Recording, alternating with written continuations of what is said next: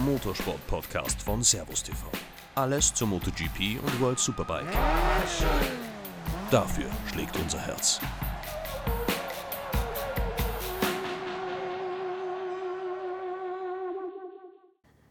Es ist wieder an der Zeit für eine neue Episode von Passion und auf diese Folge freue ich mich sehr. Es gibt nämlich einen ganz besonderen Anlass. Bevor wir allerdings zu unserem heutigen Gast kommen, möchte ich euch kurz noch etwas zu mir erzählen. Das habe ich euch nämlich in meiner Premierenfolge ein bisschen unterschlagen. Ich bin seit circa eineinhalb Jahren bei Servus TV in der MotoGP-Redaktion und habe dort unterschiedliche Aufgabenbereiche. Zum Beispiel bin ich in der Sendegestaltung involviert. Im Paddock der GP bin ich aber schon viel länger. Äh, ich glaube seit 2012 und habe dort immer wieder als Gridgirl gearbeitet, zum Beispiel für Repsol Honda. Das war definitiv eins meiner Highlights. So viel zu mir. Wenn ihr irgendwas konkret wissen möchtet, könnt ihr mir das gerne über Social Media schreiben, entweder über Servus MotoGP oder direkt an Miss Niki Lopez. So, jetzt widmen wir uns einem ganz besonderen Gast.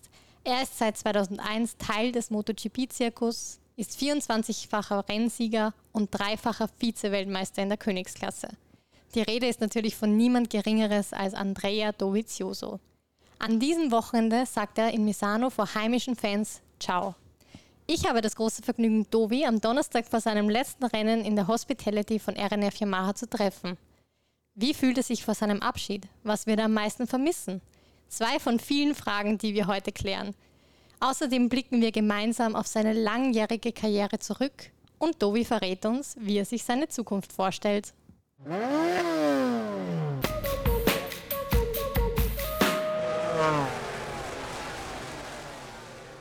Let's start by saying it's a very special weekend for you. It's gonna be your last MotoGP yep. race. Yep. Can you even believe it? No, it sounds strange but, uh, to me.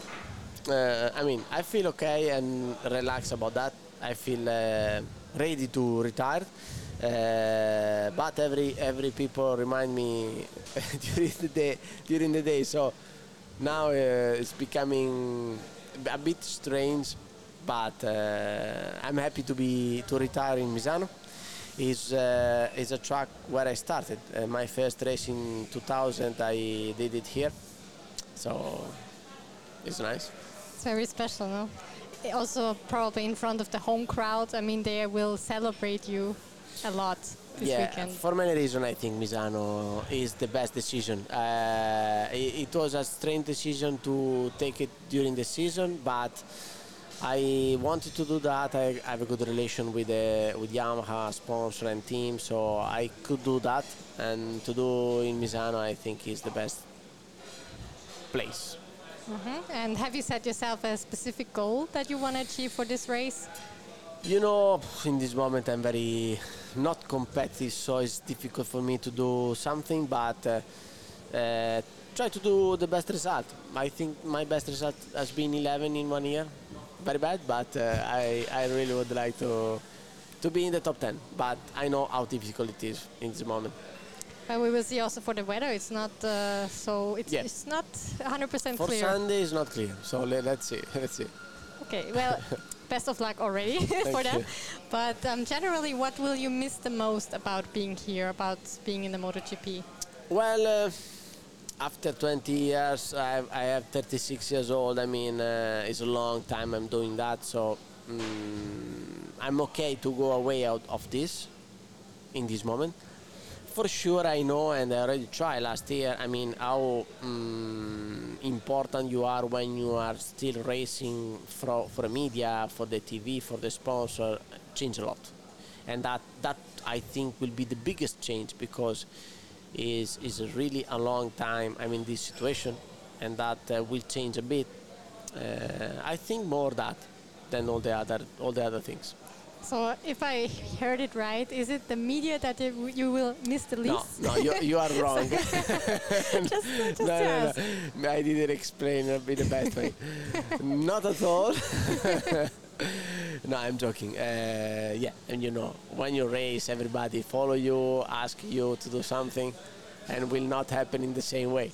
Only for that, but no, to do the interview and the event, I will not miss uh, that things. well, I hope you enjoyed this one. I'm, I know it's hard for you. You're, I'm sure you're very busy here in Misano, so no, thank I'm, you. I, am I'm okay. And now, in the last three, four years, I'm more relaxed to do that. But uh, it's been very difficult in my career to to uh, uh, approach this in a relaxed way. Okay, well, well, you seem quite relaxed at the moment. That's fine also for me. So let's talk a bit about your special career. What was your personal highlight in all those years, if it's possible to say one? Uh, For sure, the story with Ducati uh, has been the highest. Uh, first, because we start from very far. I mean, both. Uh, it was not the best moment for me, even if I did 13 with HRC and fourth with the satellite ba- uh, Yamaha. Um, we start very far. I mean, 45 seconds. Um, when I did a good race, so at the beginning it was uh, very bad, but. Uh, both uh, we were in a in a situation where we have to work and when you have to change the approach and that give us the possibility to uh, put a lot of effort and work in a lot of details uh, it takes some years but in two years uh, we change uh, the situation and year by year become uh, we become competitive even to fight for the championship so that that was amazing to do for Italian team, uh, Italian manufacturer. I mean that that's good. And fighting for the championship uh, never happened to me in MotoGP. So to do in that situation uh, has been stressful, but uh, we won a lot of really nice races uh, with a high uh, intensity uh, on the battle and for everybody I think it was very nice to see that kind of race. And do you remember a specific battle or one competitor you still keep in mind? Well, uh, the battle between me and Marquez uh, has been very, very stressful. I remember very well. But at the end, when you are able to win in the last corner, is the most exciting things you can feel it. So you're talking about Spielberg, Red Bull Ringo. It was one of the best, probably. Yes, the 2019 it was the best, but uh, we did six time, I think, more or less. So, yes. I think he's still mad about that. He was Uh, still like thinking yeah, but, about it. Yeah, but at the end, uh, he won the title, so that wa- it was the most important thing. True, true that. Um, but there are not always the good moments in your career. What was a particularly difficult time that you remember? more than once. Uh, everybody have to remember every riders pass more moment, more hard moment than good moment. Even Marquez or Valentino Rossi, they won more than the other. You you leave more the negative, the, the difficult moment than the, the good moment. Uh, so the, the, if you have a long career, uh, it's difficult. Uh, so I found this moment many times, but this is normal. This is the the best way to mature and growing up. Um, for sure, the, the year with HRC has been very difficult because um, when arriving in HRC, the bike was quite bad for many reasons, and even there, it took one year and a half to become uh, competitive. So when you have to work with the Japanese and uh, you have to change a lot of things, it's very very difficult. But at the end, in one year and a half, we had the chance to really come back and uh, HRC won the title with Casey, but we were four factory riders, always in the first five position. So that means we did a, a great job. But it's been very difficult. When you are in HRC, you you really dream that place, and you arrive there, and you really don't. Uh, you are not competitive, and you finish sixth in the championship. That's very bad. Okay, and um, over the years you had a lot of different teammates, Dani Pedrosa, Valentino Rossi, Nicky Hayden, just to mention a few. Yep. Can you say who was your favorite one? Uh, more than one. I always try to have a good relation uh, with the with the teammate. Mm, Didn't happen every time, but most of the time. Nicky was really American, relaxed, uh, a really good person. Um, Cal, it was funny, a bit strange, but a funny a funny guy. Uh, depends. I had a really, really a lot of uh, good teammate. Nice to know. Nicky, I also knew him. He was very, Yeah, very yeah. nice. I, I miss him a lot here. Um, in 21 seasons, you've raced also at many different racetracks. Can you say which one you enjoyed the most? It's related about your speed. So it's not just about track. Uh, that is so important. But Malaysia is, is one of my favorite for sure. Mugello, if you are competitive there, uh, if you win in Mugello, is something unique for sure. Austin uh, is very very difficult. So that that track, if you are competitive, become very very nice. Silverstone, I really love it. Okay. Um, you've spent, uh, we've already talked about Ducati a bit, and you've spent your most successful years actually with them, but anyway, you decided to go separate ways. Can you explain us one more time what was the problem at that time? Because it was, it, it seemed to us like, why is he doing it now? But it's happened because uh, I mean, when you have a relation uh, for eight years, uh, happen a lot of things, and uh, year by year, even if we fight for the championship, uh, the relation wasn't that relaxed. So uh, step by step, uh, the relation become a bit too difficult. That's why I decide to to stop because uh, I think.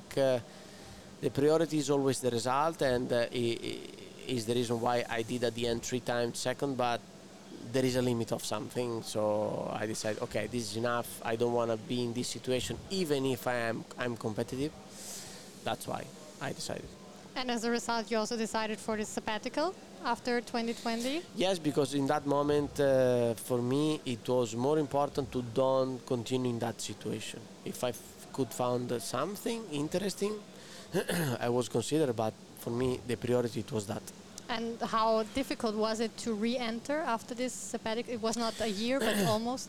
No, no, no. i- It wasn't difficult. The difficult things it was to adapt to the bike. To jump in a completely different bike, the size of the bike is different, and the way I have to ride the bike is different. That was very difficult, and I couldn't find a way in one year.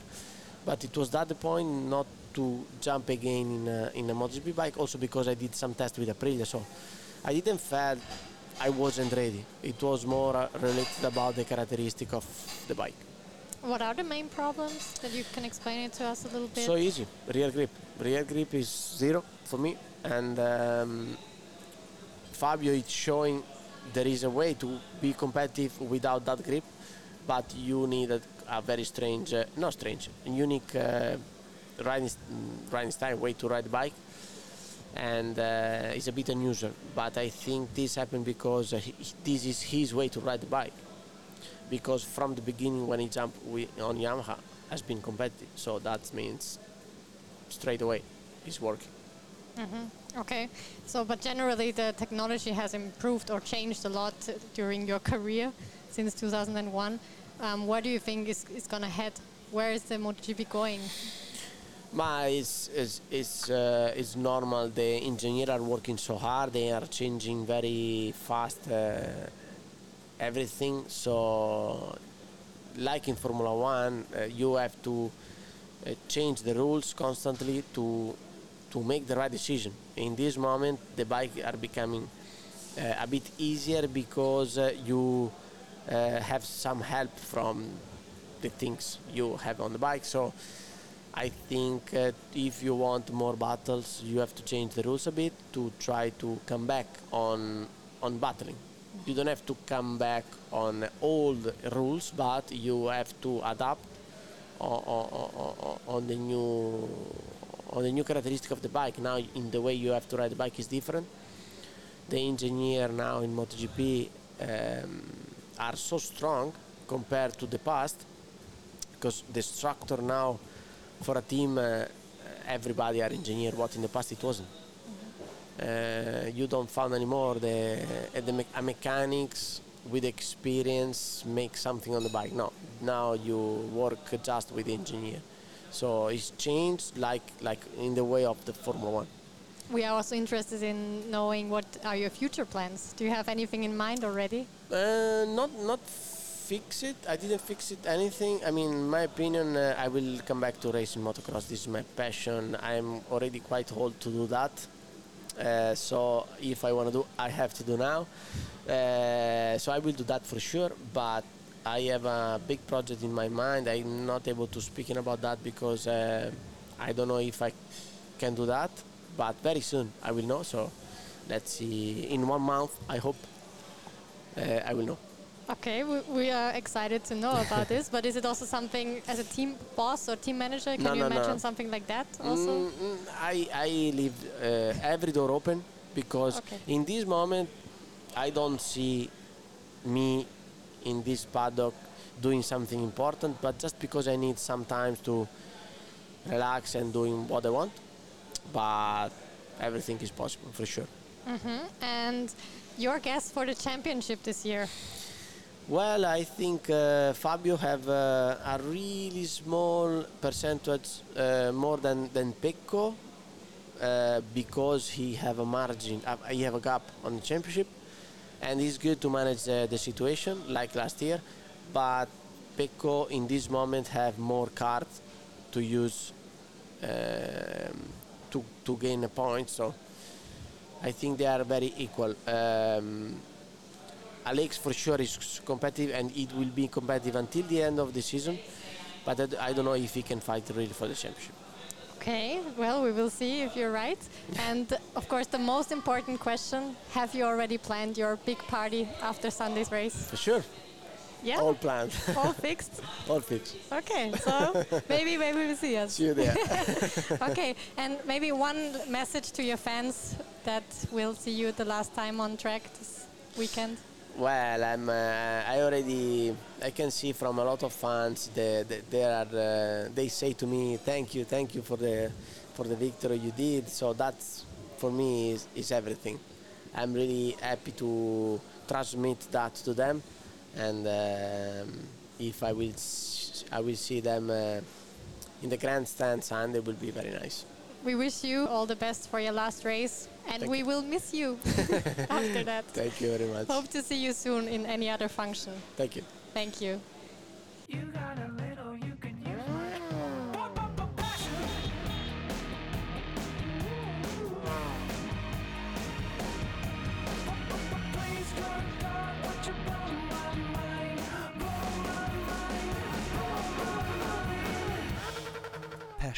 der Motorsport-Podcast von Servus TV. Dafür schlägt unser Herz.